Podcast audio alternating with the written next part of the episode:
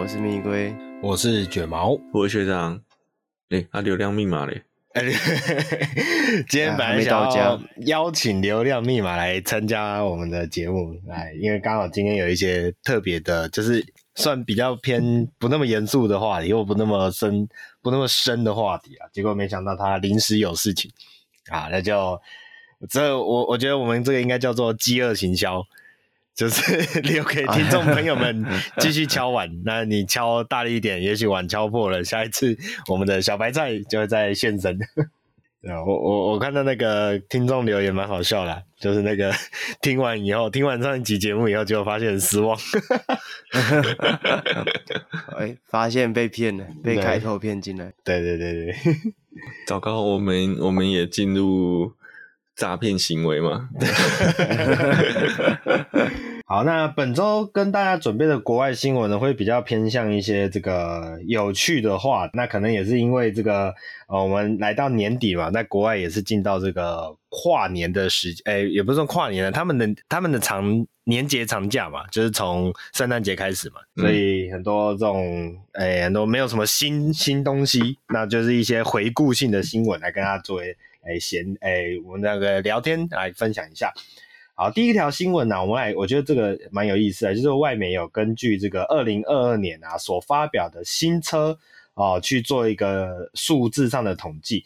那它这个新车，我觉得它主要指的是这种要叫做呃新产品啊啊、就是比较是新产，比如这种小改款的可能不会算在里面，比较算是新产品的啊、这个数据。那在这个二零二二年的新车里面呢、有百分之四十七是来自于中国品牌。好，这个这跟大家以往的印象，因为大家影响大家往年的印象啊，所谓的汽车生产的大国，要么就是日本啊，要么就是德国，那不然就是美国。然后了不起把欧洲整个拉成一块啊，整个聚在一起的话，它也可以算是一个额外的大集团。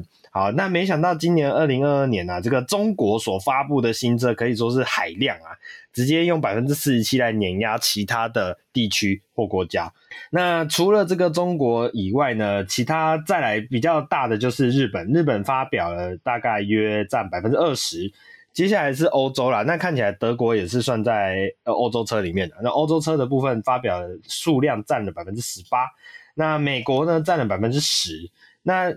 比较厉害的就是这个韩国啦，韩国它属于一个非常，我们讲韩国车的品牌也不多，那它本身的内需市场其实也不大，但是它还是在这个全球的车市也有挤进了一席之地啊，有占了百分之三，那剩下呢，印度跟俄罗斯分别占了百分之一。不过我要讲一下，就是韩国虽然你刚刚讲了，就是它的品牌不多。它的内需市场不大，但是韩国品牌早就不是依赖内需市场了。哎、欸，没错，没错。我举个例子，像现代跟 Kia，它吃的是北美市场啊。没错，没错，没错。你可能欧洲不太常见，但是它在北美销量是很大的。对，对，对，对，对，对，没错。这真的是有它很强劲的地方。那这也是我接下来下一条新闻要提到的。对，不过我觉得现在这个新闻我还有一些想要再继续分享的。那我们刚刚提到了这个，我们讲说。中国占了百分之四十七嘛，那如果我们单纯看品牌的话，哦、呃，最大的这个集团品牌集团就是 SAIC。那 SAIC 可能有些听众朋友，呃，对车子比较了解会知道，那也有可能你看英文可能会联想不起来，那其实就是上汽集团呢。啊，上汽集团这个它的量体啊，在中国啊，呃，非常强劲。那呃，最近台湾听众朋友最熟悉的，对于这个上汽集团最熟悉的品牌，那应该就是最近才进来的这个名爵啦。好。那个在台湾虽然叫做中华名爵，对，但它其实在呃中国市场，它的母公司其实就是我们的上汽集团。好，所以这个上汽集团底下的品牌啊，呃也是非常强劲，连发了这个十款新的产品。那接下来呢，比较强劲的还有这个通用汽车啊，然后呃呃日系的话，当然就是一个丰田。啊，丰田体丰田也是很厉害哦，而这这个丰田并不是单指 Toyota 本身，而是整个所谓的我们之前常常会，诶，就是偷嘲笑，就是说大丰田体系。这个大丰田体系呢，它其实也包含着我们下面的，像比如说，呃呃，丰田自己嘛，再就是 Lexus，然后还有 Daihatsu 也是算在里面。所以接下来这个大丰田啊，也算是这个并驾齐驱。好，那接下来后面的一些小牌大概就是 G N 啊，啊，G N 有一个很特别的是，G N 它也是以旗下的品牌很多，然后所集合起来的这个名次，它也不是单纯靠某一品牌。好。好，那我大概分享一下，前面大概就是 GM，那再来就是 Honda 了。好，后面我觉得就我们就不赘述。好，那刚刚讲到啊，这个二零二二年啊，发表很多新产品。那这些新产品里面呢，有六十七啊，六十七款是休旅车，然后大约有二十三款是轿车。然后第三名是 MPV，这也是还蛮特别的。我印象中今年一直有看到很多 MPV 类的新闻。那以前呢，MPV 大家就比较觉得是那种，诶，家庭用车啊，然后可能比较没什么个性啊，没什么特殊感。但是近几近年，尤其是这一年啊，看到一些很多 MPV 产品发表，其实它都蛮偏向走那种舒适型的这种路线啊，跟以往那种家庭用的那种感受会不太一样。你讲的舒适型，应该讲就是像嗯，艺人坐车或是老板坐车那种。对对，有一点那种感觉。对，即便是即便是很多是它一样是家庭型的车子，它也会把内装的不管是铺陈也好，空间布局也好，往这个我们讲说豪华舒适去靠拢。嗯，对对对对对，这是一个蛮特别的现象，在里面可以躺二排，可以躺平哦。是，然后呢，接下来啦，第四名。啊、呃，到第四名之后，分别是 City Car，City Car 就是这种比较偏向微型车啦，大概就是双门式座或是这种五菱宏光。哦，OK，对，那也可以算。好，然后再来是 City Car 的极致。对对对对对，没错。再来是 Pickup，然后我蛮意外的是 Hatchback 居然敬陪末座，Hatchback 跟 Sport Sport 车款争末位哦，这是我觉得还蛮蛮特别的，因为我印象中这个。近几年呐、啊，应该说掀背车的趋势是比那个传统轿车再高一些的，所以这个这样的数据来跟大家做个分享。那学长刚刚有聊到啊，就是我们这个现代集团啊，韩国车啊，哦，其实它有非常强劲的市场。那其实这也呼应了下一个新闻啊，这个现代汽车的销量啊，年销量啊，已经超越了通用以及日产哦，居然它成为了全球第三大车商。OK，好，那这里指的现代汽车其实是我认为它是指整个集团呐、啊。那呃，整个集团的话，它其实就包含我们熟知的 Hyundai，然后再是另外一个是 Kia，OK，、okay, 然后在北美对 Genesis 的这个豪华品牌，没错。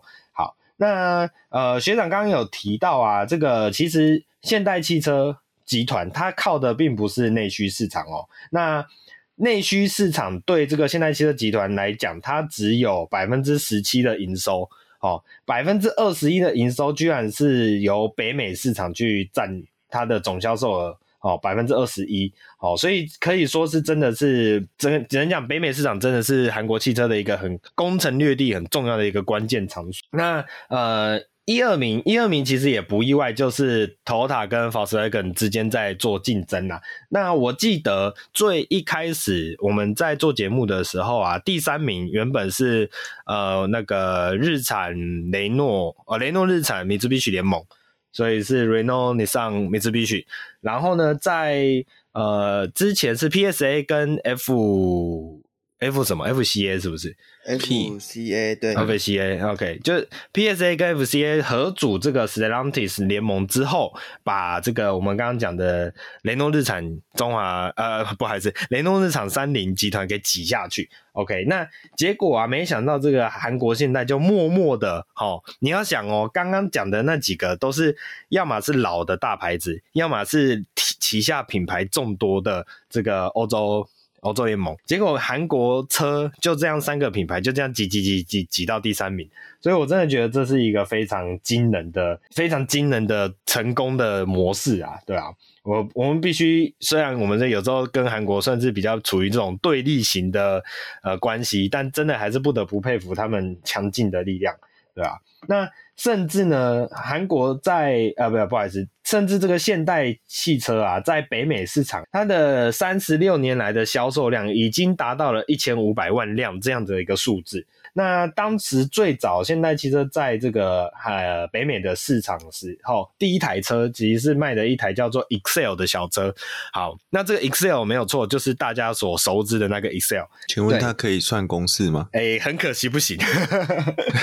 对，虽然在北美叫做 Excel，但其实就是韩国市场的 Pony 啦。那也就是现代汽车非常经典的第一款车型。哦，算是这个开山之作，对啊，所以走过了三十六个年头啊，他们在北美的这个整个品牌声势，从一开始的那种，我记得最早以前大家北美啦，北美人是对韩国车的印象就是日系车的替代品，对，就是那种比日系车更廉价，但是它又有一个不是北美血统的那一种车型的这种品牌。当当你连 Toyota 都买不起的时候，哦，对对对对对对。而且我印象很深刻，不是不是不是真的贬义现代车，是说就是你说在它打入北美市场那个时候的一个关关，没错没错。不过我另外一个很有印象就是现代汽车集团在北美其实是很敢砸钱去投广告的，像比如说呃之前一些运动明星啊，然后还有一些运动会场上的广告啊，然后还有在很多那种自入性行销。哦，我印象最深刻的有两个，一个就是那个《阴尸路》第一季还第二季的时候啊，那个里面的主角 X 三五，对对对对，没错，X 三五，他就是开着那一台车，然后这个画面其实是很植入在你的脑海中的。对，好，另外一个再是像比如说呃，《Need for Speed》极限快感这个游戏。哦，曾经有一款它的入门车款就是、呃、Hyundai 的小掀背车。那我那时候，那那个时候小时候对车子还不熟啊，我甚至真的以为它是那个 Honda 的车。然后我还在想，奇怪，这个 Honda 的标志怎么跟一般印象中不太一样？对对对，歪歪的，没错没错。后来才发现，哇，这竟然是一个韩国，这真是。但是你看，人家当初一开始也是不是？不被看好，或者是比较被归类在那种所谓的比较廉价呀，或者是比较平价的这个地位。但是慢慢的，人家走过了三十六个年头，也是走到了今天这样子一个惊人的呃位置啊，所以真的是不得不佩服。不会啊，你看纳智捷都要出电动车，对不对？哦，是是是是。但是但是等它真的出来吧，那个我们还有一堆 缴了一千块的准买家哦，还在等待，对。对啊，等等它真的孵出来以后，我们再来有包有有包有扁再来说。好，那一样是 Hyundai 所缔造的另外一个佳绩。我们刚刚有提到 Hyundai 其其实它很大一部分是琢磨在所谓的北美市场，但是呢，人家在北美市场立足以后，也不畏惧往其他全球其他地方去走啊。今这接下来这个新闻其实就要讲到 Hyundai 在挪威宣布啊。这预计在二零二三年起，当地的车款只贩售纯电版本。哦，这就是这也是另外一个非常呃，我们不能讲贸然啊，但是也是非常勇敢的举动。OK，好，那其实这个挪威本来就是呃电动车产品的大本营。好，与根据这个统计啊，诶，Hyundai 在挪威当地。所交付的车辆啊，大约两万五千辆，里面有百分之九十二是纯电车款。好，其实就是挪威的消费者啊，对于电动车的信心本来就比较高，而且大部分的人的选择也都是偏向所谓的电动车。所以你看，百分之九十三哦，也就是说，传统的燃油车只有百分之七的销售量，这其实是相比之下是非常非常小。OK，那呃，Hyundai 在这个 Ioniq 5啊，Kona Electric。版本啊，在这个当地的销量其实也是一直啊、呃，算是有夺下一些市场的排名啊，所以算是呃非常受到信任的。所以这样子，在二零二三年之下，完全在挪威只贩售纯电品牌的这个事情啊，本身它不令人意外，好、哦，可可以去看得出来，这是一个很整件事情是很有脉络脉络的事，对啊，只是还是觉得就是哇，你看人家只在那边卖。电动车，那不就代表是它的电动车也有一定的程度水准？对，这这真的是一个呃呃值得令人敬佩的状况。那讲到电动车嘛，讲到电动车，其实在接下来这个新闻来跟大家分享一下，就是大家如果有印象啊，电动车其实很重，因为大部分的重量啊，你的呃车车体的很多重量其实是集中在你的电池电池包或者你的电池芯，而且。大家要想象哦，你的一台车子，如果你加满油以后，这个油箱加下去哦，你可能觉得车子车重变重了。但是当你油慢慢耗尽的时候，车子是会越来越轻的。但是电池这个东西不一样，电池这个东西是本身的那个重量就一直存在在你的车上，无论你今天是有电。或是没电状态，它的那个重量都还是一直维持在那。然后为了要，这让我想到一个冷笑话，你得小心哦。你那个车上的记忆卡里面放太多 A 片的话，也重量会变重的哦。有有有有，我有听过这个笑话。对，好，对啊。那重点就是我们要刚刚要讲到，就是车子越来越重的这个趋势。好，那大家如果有印象的话，可以想到现在路边的停车格有没有发现越来越难停？那越来越难停，其实不是因为它停车格画错了，是因为它是很早以前的年呃很早以前年代所画好的停车格，但是现在的车子越来越大台，越来越胖，好，你就会发现车子越来越难停进去。那相对应的，就发生今天这个新闻要提到，就是英国有一位土木结构工程师啊，他就讲啊，因为现在的电动车越量越来越重，而尤其是这个越来越重，是比起我们传统燃油车来讲哦。OK，那这也就导致很多所谓的那种呃立体式的停车塔，呃，这不可能不是指台湾的这一种呃，我们讲说那个叫什么机械停车塔了？对对对对对，你讲的还是是就是说呃讲就我就我们一般讲的立体停车塔，对对，立体停车场哦，对对对对对对，塔感觉就是就是一根的立体停车场，没错。那以前的。立体的停车场，它的结构其实是有做相对应的计算，但是当这些它的计算的参数，其实都是以当年比较轻的车子的重量来去做规划的。那其实也没有人想到，突然电动车就这么爆发了。那爆发以后，电动车本身的这个重量，其实是比起这个燃油车重非常多的。比如说有一个案例子，就是呃最顶规的 Model 3。它的重量大约是二点二公吨，这个比一点四公吨的福特的 Cortina 还要重很多。OK，福特 Cortina 这是哪一款呢？我来查一下。哎，等一下，Model 3 Performance 有那么重吗？这个是不是这个？国外的没有没有，这个应该他的资料应该有错，因为我印象中 Model 三一直以来是我们讲说它算很轻的电动车了。嗯，Model 三的重量我现在看应该是一点八吨而已哦。嗯，一点八多，是因为因为你现在其他的包括我们讲 Kia 什么 EV 六啊，Ioniq 5啊，嗯，呃，反正特斯拉，呃，哎，不是讲特斯拉，那个保时捷啊、奥迪啊、Benz 的这些电动车全部都过两吨。嗯，Model 3是少数低于两吨，是是是是但还是比较重了，因为同级车大概都是可能一点六、一点七。嗯嗯嗯，我这里看了一下这个我们 Google 小姐快速提供的资料，Model 3的车重大约是一七五二到一八三六，OK，嗯，那我不确定它的这个数据的依据是什么啦，但是就像学长刚刚讲的。即便它对比同级车，我们讲说同级的燃油车好了，它还是确实是有重不少的这个现象在里面。好，那这就还是回应到今天这个话题的最一开始的状况了，就是呃电我们这个所谓的停车场到底有没有办法去承受越来越多电动车产品出现的这个状况？这其实是呃确实是一个值得思考跟。呃，我想说防范于未然的一件事情。对，因为你像我们刚刚讲机械停车塔，通常没有这个问题，因为机械停车塔本来就有限重，嗯，我们都会标。像我就碰到一个问题，就是我的车看起来没有特别大，可是因为啊，Volvo 本身就很重嘛，然后它又有四川，所以其实它会濒临很多机械停车场叫做中型车位的限重值，所以我都要去停大型车的车位，那大型车的车位比例一定就会比较低，对，比较小。比较少一点，呃，这就是一个尴尬的地方，就是常常一看，然后那个停车场那边就叫我去中间的车位，然后 我就看一看，中间跟他说：“干，这我停不下去啊。”到时候盘子掉下来怎么办？这样对 对，而且啊，电动车就会有这样的问题。对对，没错没错。而且必须还要再提醒一件事情是这样，就是我们刚刚虽然讨论到的是电动车本身，好比燃油车重很多。那另外一个问题是，即便是燃油车，新车也是比老车重很多。重，对对对对。那建筑物这种东西，通常规划就是五十年以上嘛，我的认知。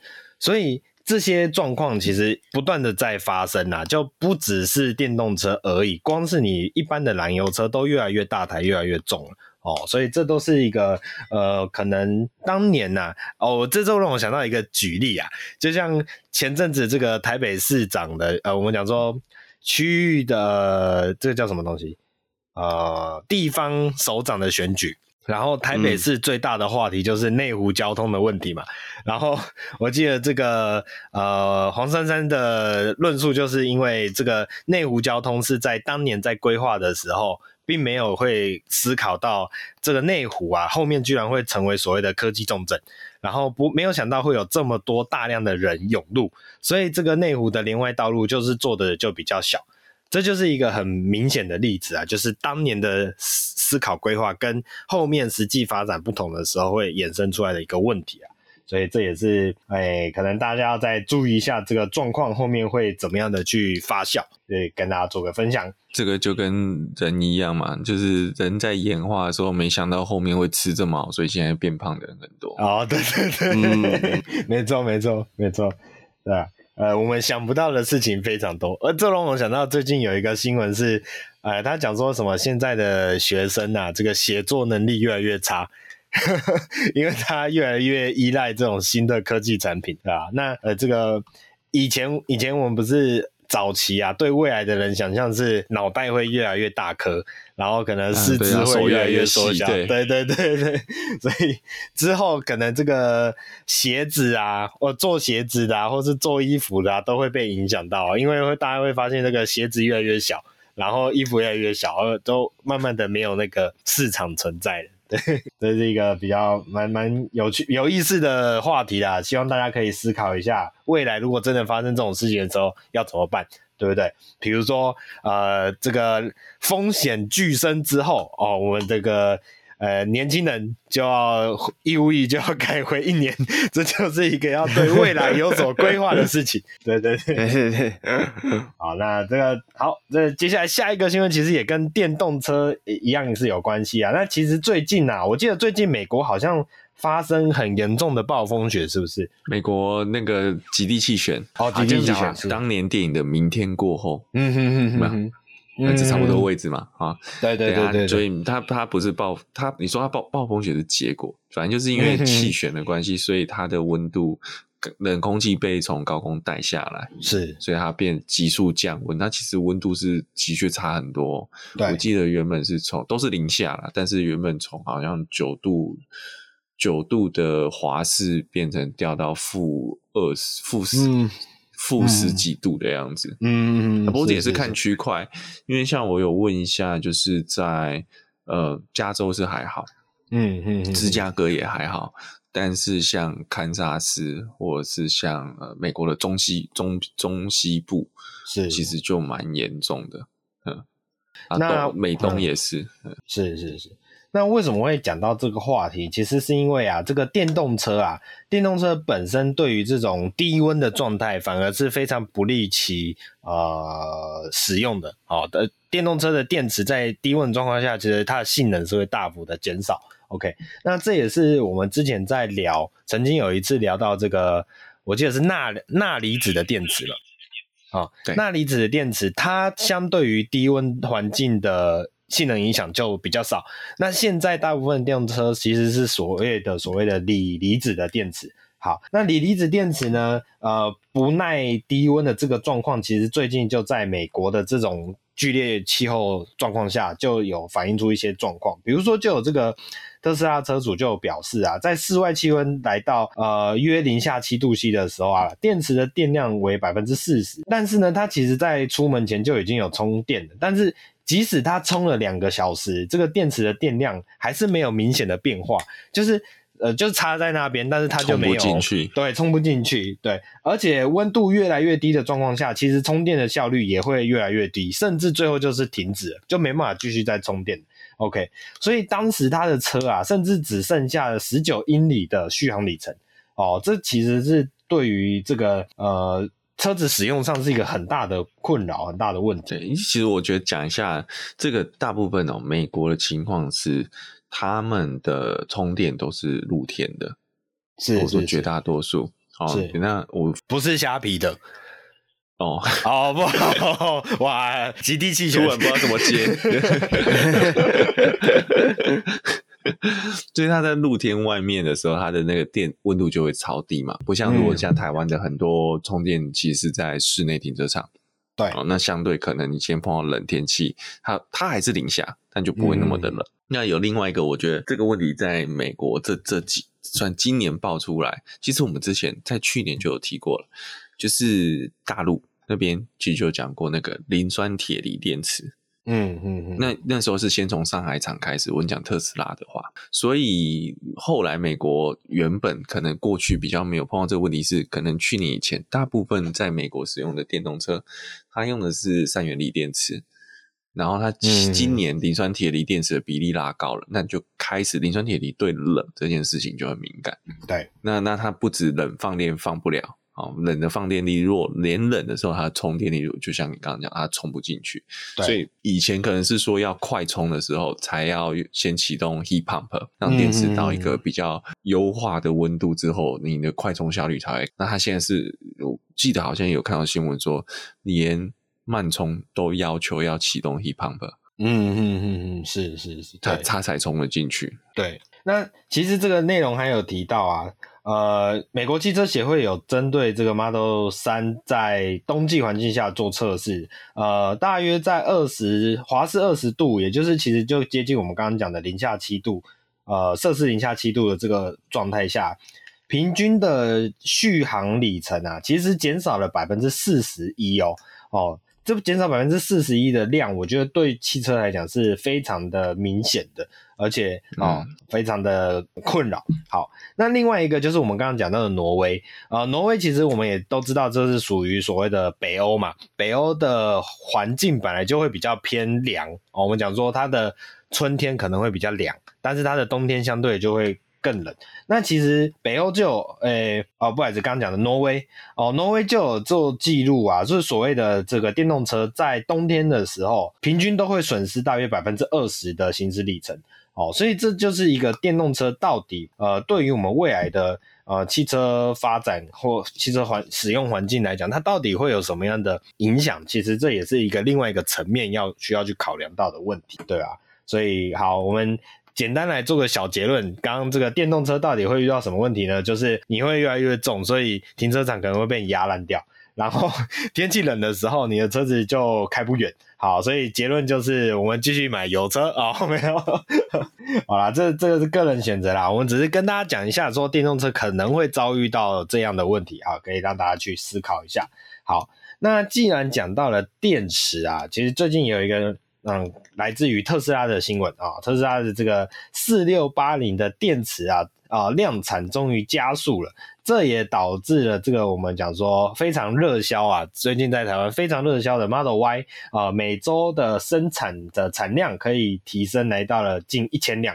OK，好，那这个自制的、欸、不是不是是它它的。四六八零电池足以让一周的产量可以让 Model Y 生产一千台的用量。哦，是是是是，并不是提升特斯拉的产能，特 特斯拉的产能还卡住，而且最近卖不好，你做太多台也卖不出去。哦，是是，最近有卖不好吗？台湾不是一直进一直进？没有没有没有没有，它卖不好是整个美国大环境的问题，因为你经通膨嘛，又经济萧条，很多人失业，所以。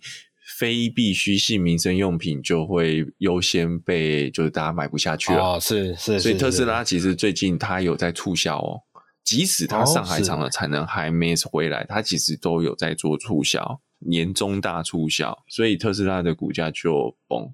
嗯，这个苦主在这边 啊，对，想到这个之前有人讲说，哎，用一台特斯拉的钱买特斯拉股票之后可以赚三台，哇，现在剩下三分之一台，对，可以买一个轮框这样子。那这个四六八零电池的部分，学长有没有要补充的？其实四六八零是一个特斯拉自己的规格。对，好，就跟我们之前的那个什么一六八五零啊、二一七零啊，好，四六八零其实它就是你可以看，它就你可以看它数字比较大了哈，它就是一个比较粗、比较胖的电池。那其实就是特斯拉它为了自己设计而开发，它不是靠 Panasonic，不是靠 LG 的规格，它是自己要用的。那四六八零的好处是说，它可以让呃，怎么讲？就是电池比较单，它不用用到那么多颗，就可以达到一定的它所需要的电量，然后在这个电池包的体积使用率上面会比较好一点。但是我觉得这个就。各讲各的啦，哈！你看比亚迪就说刀片电池比较厉害嘛，嗯，对，所以比亚迪在那个刀片就是可以做比较方啊，包括 Volvo 也是用刀片类似刀片电池的概念，而不是用组装电池。所以你到底说是哪一个比较好呢？我我个人觉得就是刀片电池，就像我们自己在玩电枪的时候，你也知道那种单我们在玩模型，不要讲电枪了，就是玩那个遥控车的电池。单片式的就很容易就膨起来嘛，嗯，那假设你今天柱状的就比较不会膨嘛，啊，不过要烧是一起烧啦。啊，那还柱状的话比较好去直接做结构，哦，因为它本身就是一个呃比较坚固的结构形体啊，不像你刀片的话就软软的，哦，你要做结构比较做不起来，你又不能把它做成 H 型，啊，那 你要空间利用率啊哈，那柱状电池本身就是它就可以当结构体。来做使用，嗯，我觉得这是特斯拉自己开发的特点，但是其实我自己还是比较看好固态电池啊。嗯嗯嗯，对，所以这也是其实应该怎么讲啊？就是电池啊、我们刚刚讲到呃，电动车里面电池本来就是一个非常重要的呃元件系统。好，那各家在想办法，我们讲说开源跟节流嘛。之前在讲到说，哎，呃，BMW 在它的所谓的呃，用爱爱发电的那个悬吊结构上面是做开源的这件事情。那节，诶、欸、诶是开源还是节流？这样算是开源，因为发电嘛。对对对，哦，那节流就是你想办法让你现在本身的这个。呃，我们讲说相同的大小或者相同电重量下的这个电池组，啊，尽量呃能够，哎，我觉得怪怪的，我觉得电池不是应该是节流，没有没有节流的话，应该是说我的功马达输出效率越高。对，好像所以这你这个也不算节，这个算是把水、哦、水库做大，对对对对对，把水库做大，对，或者是让水库的有效运用更更密集一点。对啊，所以各家其实，在电池的呃研究上面啊，其实是算也是现在一个很热门的话题啊。啊，对，所以呃，这个后面会怎么样发展？其实电池的发展状况，它也是一个很关键的因子。好，我们可以在后面再继续的了解一下整个世界的趋势。好啊，那以上就是我们本周的国外新闻，跟大家做一些呃特殊话题的呃回顾跟讨论。那接下来请龟龟来帮我们带一下国内新闻吧。好，那本周第一则国内新闻呢，就是这个非常重磅的消息啊，就是国产的轻型商用车 Toyota Tom S Fan 已经正式在台湾发表了。那它总共有五十三点九万的两人座手排，五十五点五万的无人座手排。五十八点五万的无人座自排跟六十一点九万的无人座自排 TSS 五种车型。那目前呢，这个 Town S 的厢型车啊，已经接单超过五千张。那总代理和泰表示，它的年度贩售目标是八千台。在动力部分啊，这台 Town S 厢型车使用的是一点五升的自然进气汽油引擎。最大马力是九十七匹，跟十三点七公斤米的扭力。那它可以选择五速手排跟四速自排两种变速箱的形式。等一下，等一下，现在还有四速自排这种东西啊？哦，当然有啊！我天啊！但不只是 不只是货车啊，你看我们 Jimny 就是二零二三的车也是四速自排，四速自排，对对对对，所以不要觉得 Town S 好像很老旧，其实还好。对。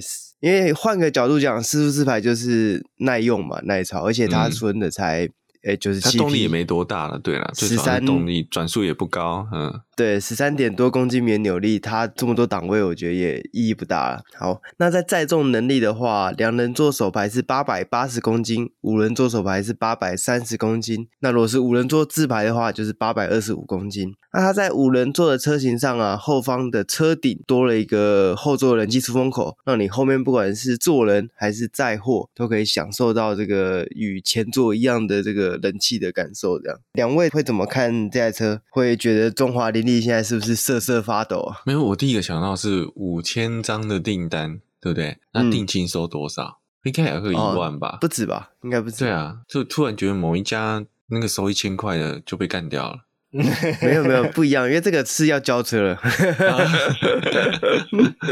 对，不能拿卖梦的跟实际有产品的来相比。哦、嗯，也这倒这倒是对，对对对，没错没错。我其实还蛮好奇，因为呃汤 S 的板车其实已经上一段时间了嘛，我其实还蛮好奇说汤 S 的板车的销量到底跟这个原本的 Verica 相比有没有？碾压的状态，这个我其实是没有真的去查过的。其实那个菲利卡还是一个月有卖一千五百台，哎，嗯，那也蛮厉害的啊。我看九月的时候，Tom S 是一零四一，然后菲利卡是一五零二，对，所以还蛮多的。哦哦，哇，我看到了这个十一月份的销量，Verica 是一一二三，然后 Tom S 是一零五二。不过以这样的数字来讲，嗯、我觉得。呃，我觉得 Toyota Town S 还是算赢诶，就是它一个新车型，对，对，而且它这样一个新车型就这样子往上冲冲冲，就其实也差个五十五六十台的量，六七十台的量，其实我觉得并没有到真的算差很多，嗯嗯，所以确实是有这个市场碾压者的这个风格，对对对对，而且你要想，就是我们以前有聊过嘛，就是这个挂牌的数字是包含二手车新领牌的。就以我们那个商用车在二手车市场应该流通是非常非常广啊，那个 CMC 的菲卡卖这么多年哦，是是是，可是相对来讲，Town S 新车型是全新的，几应该几乎没有中古车，对对对对对对。对对对，所以其实这个差距应该会更更小一点。然后这一台我对它有一个印象很深刻的是，我觉得它的广告啊。很接地气哦，他好像是在那个，就是有在早市吗？那个算不知道是早市还是夜市那种类似穿梭这样。嗯，对，就很很蛮蛮有台湾味的啦。对，再配上那个啊，我一时想不起来他，哇，完蛋了！主题曲的主唱是谁啊？啊，陈升啊，陈升啊。哦，对对对对，我觉得配上陈升的那个音乐，跟他的那个腔。很有很有那种打拼人的那种感觉啊，感、哦、对对对对对，嗯嗯，我记得很久以前的，好像菲利卡的广告也是类似的形象，嗯嗯嗯，对，就是这种比较诶，客、欸，这应该怎么讲？你刚是不是想讲客家精神？哦，我没有没有，我刚刚这样讲刻苦耐劳，但是刻苦，我讲出来又怪怪的。OK OK，好好，反正看得出来这个汤 S 真的非常强劲。对对对对对对啊！然后我这次看到这个汤 S 的发表啊，其实很特别哦，他是又跳舞。我觉得 Toyota 发表很喜欢跳舞，我也不知道为什么。反正就是他那台汤 S 开出来啊，然后就舞者就从车上下来。如果我没有看错的话，他那台车大概载了十五个人吧，那也蛮蛮屌的。我我就想说，哦，那人我还问旁边说，他人全部都是从上面下来的吗？那也太多了吧？对，所以是蛮惊人的啊，要把它当公车开也是也是没有问题的。对，我觉得台湾法规应该要修一修，那个幼儿车用这一台，我感觉一点都不安全，就是鈑金很薄吧，超超级不安全。对。德利卡就已经很危险了，更别说用这个。对，好，那这个如果你是这种小型企业主、小老板，哦，讲小老板很怪，应该不是小老板，应该算是就是小公司的老板呐。嗯，对于这种就是商用车打拼人，对，有兴趣实业家。哦，对对对对对对，对 对这种商用车有兴趣的话，其实是可以去试试看的，因为应该评价都还算蛮不错的。那接下来下一则呢，也是商用车的新闻，那就是在进口中型商用车中的 Citroen Berlingo，其实它一直都算是冷门车系中算卖的还不错的车子啊。那之前呢，保加联合的做法是 Blingo 进口长轴的，然后 Peugeot 的双生车去进 Rifter 卖短轴的。但后来 Peugeot 的 Rift 就没有再进口了，所以在今年年底的时候，总代理也宣布将 Blingo 的短轴车型也引进，那它的价格是从一百一十九点八万起。那短轴车型呢，它的车长改成了四四点四米。那动力呢是搭载一点五升的柴油涡轮引擎，那搭配八速的手自排变速箱，最大马力是一百三十匹，跟三十点六公斤米的扭力。那它短轴车型呢，也可以选配这个全景玻璃车顶。那这个全景玻璃车顶啊，其实这应该是我看过所有商用车里面算是做的最漂亮的车顶了。就它在车顶上做了一个有点像 Land Rover，呃呃，对对对，中岛左右边的各有一整条的这个玻璃，它那个车内的采光啊，真的非常好。这个其实跟以前的德利卡绿世界那个版本其实也蛮像。啊，对对对。很像，很像，对对对，就是大概就是那种感觉，就是你会觉得哦，这个车子你不只拿来商用，你要把它拿来露营，然后再在家人，它那个窗户打开就有一种很明亮的感觉，嗯、没有那种在那种你可能买现在新的德利卡那种坐在车子里面会有一种死气沉沉的那种感觉，这样。因为玻璃很小片，啊、没有没有，对对对，你看 你坐进去就觉得自己是货物，不是人呐、啊。对对 对，所以我觉得这个算是蛮蛮不错的设计啊。那时候我我记得是一六还是一七年的时候，车展我去看实车，我就有被它那个玻诶、欸、全景玻璃给惊艳到，就觉得哇，原来商用车是可以做这么漂亮的。那我觉得这台车目前台湾没有卖四轮传动的车型，我觉得稍微可惜一点了，因为对于一些喜欢往户外走的人来说，四轮传动都算是一个希望可以拥有的配备。现在回回过头过去看，诶，T4 的四传或者是 T5 的四传，现在都已经水涨船高了。因为要买这样的这种诶箱型车，但是有四传的车型真的是不多。那短轴呢，又符合台湾的用途。Bringo 应该算是 MPV 吧？对不对？哎，对对对对对，严格上来说是。那台湾或国外有人把这个改限定露营车吗？哎，应该是有。日本，我我觉得日本，我觉得应该有印象。但是台湾至少没有人进，也没有人改嘛。目前，对对，没有没有，就是原厂没有这样的搭配。对对，所以原厂原厂有大概就进一台吧。啊，对对对，进一台应该是保家的老板自己开吧。没有，就是呃长轴短轴各一台那样子。啊，对对对，然后还要要要抽抽签抽签。我现在有看到有一个国外的，好像是它是有改掀顶，可是它的掀顶是那种整个顶垂直往上拉的，不是像之前。A 一八零那种、哦、不是三角形的、呃、角度，嗯、对对对对对，它那种垂直整个往上拉，哦嗯、我我不晓得差别是在哪里、啊。空间会更大，嗯嗯，但但是这样拉听起来很不很不稳固诶、嗯、因为其实你在一个那么高的地方，是不是设想一下露营的地方，可能在以台湾来讲啊，都多半是在有点高度的山上。其实你那么高，那个风很大哦。我倒觉得应该还好。因为如果你、哦嗯、你以讲说迎这个风吹造成晃动的话，其实三角形也很大。哦、嗯，那也我觉得可能差异是在对，我觉得是车顶结构强度的问题。嗯，你今天假设车顶车子翻滚的时候，嗯、你的那个以三角形的那种的话，你有一边至少还是类似插销式锁点。嗯、那假设你是整个往上抬，你四个角一定是用扣的。那扣的时候，你在挤压是不是还能够维持它可以待在它应该待的位置？我觉得就这个就是一个大问题。嗯嗯嗯嗯，对，这个哦，有有在露营的听众朋友可以来跟我们分享一下这，这这样的这不同的造型会有什么差别啊？不过不过还有一个啦，Bringo 的车太小了，我我这样讲 A 一八零也不行，A 一八零也超小的。嗯，但是我们想说，布林布林狗连去露营那东西可能塞不了太多。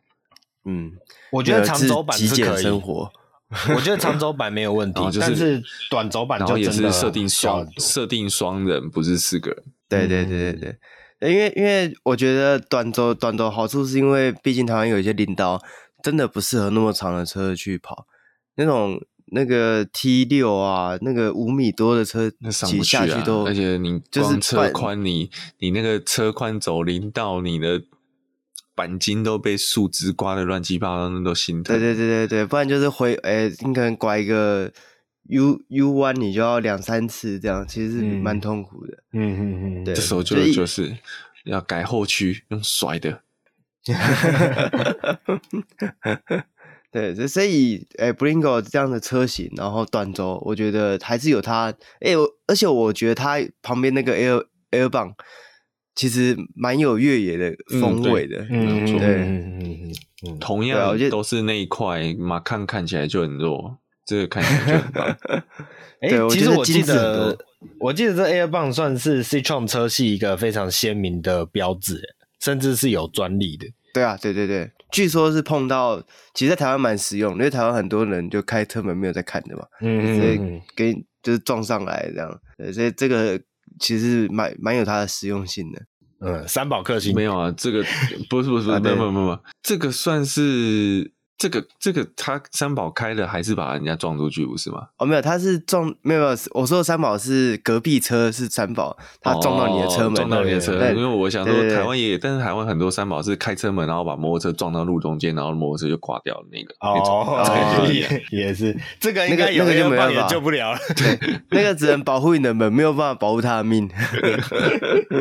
对对对，好，那这个希望保加联合如果有听到我们的这个呃心声的话，也不要也不要说心声啊，听到我们的呼喊的话，可以试着引进一两台这个四轮传动的车，给大家闻香一下，对对给没没给大家体验一下抽签的乐趣，对对对对，好，那接下来下一个新闻呢、啊，就是之前聊到的 Opel。Mokka 已经正式在台湾上市了，那它的价钱呢，跟预售价一样，汽油是一百零三点九万跟一百一十一点九万的双车型，那纯电是一百三十九点九万。那因为这台车我们已经提过不止一次，就我记得讲了好多次了，对啊，终于上市了。那这个价钱呢，我记得我们之前好像也也讲过，对，就是。嗯对，不管是好的坏的，我们应该都讲过了。对，所以就跟大家讲一下，现在已经正式上市了。那你可以去展间看看这台车，那去了解一下它到底值不值这个价钱。这样，呃，最好是看完之后再去 Peugeot 看一下二零零八，就做个比较，这样。然后就买二零零八了嘛？对，哦、对，然后就买 Citroen Berlingo 啊，很有可能，很有可能。好，那下一个新闻呢是中华汽车跟金门县政府合作。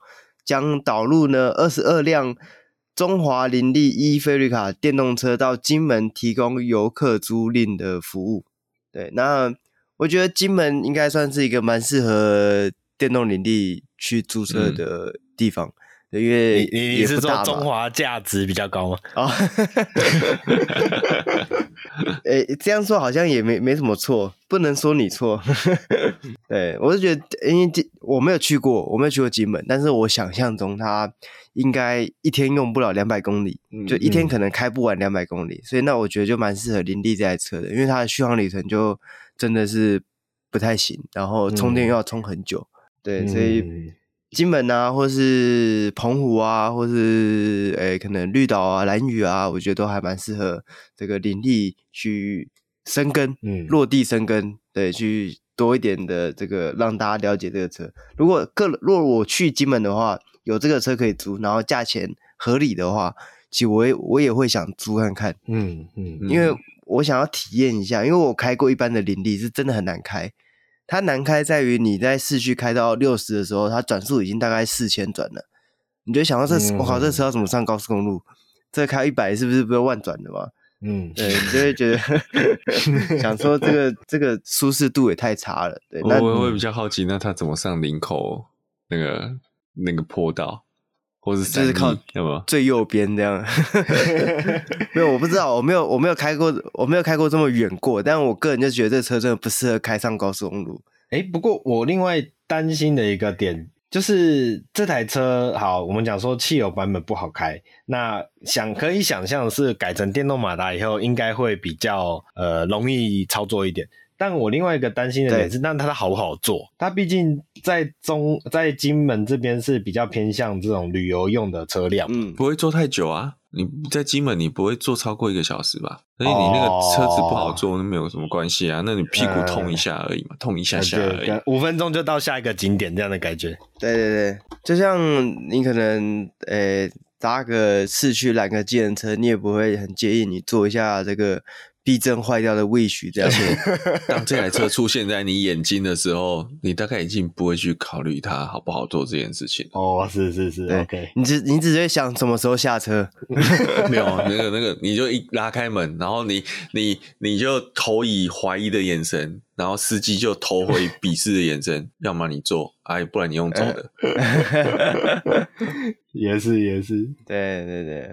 对啊，所以如果最近呢，近期你可能要呃有要计划去金门玩的朋友啊，就可以多一个选项啊，多一个纯电的车款可以去考虑。那我们本周的国内外新闻就到这边结束啊。那听到我们这一集节目的时候，已经是二零二三年了，也在这边祝大家一个新年快乐。那希望呢，大家新年都可以开到自己喜欢的车，嗯，或是诶，如果开不到的话，那。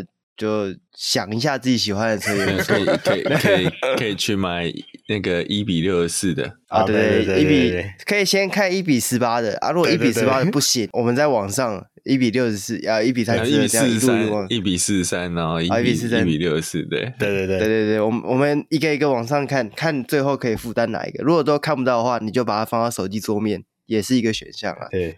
对对对，哎、欸，不过大家不要忘记那个，我们曾经在脸书的粉砖上面贴过一个，好，我记得好像是超过哦一比八十七的这个比例啊，哦，这个它的价值不会比一比六十四便宜多少，你知道？对对对对对，呃，依照个人的这个预算去选择啦。对，好，好。那我们本周的新闻就到这边结束了。那喜欢我们的话，记得帮我们按赞、订阅、分享，然后脸书啊、Apple Podcast，记得要去帮我们评分、留言。那我们下礼拜再见，拜拜，拜拜。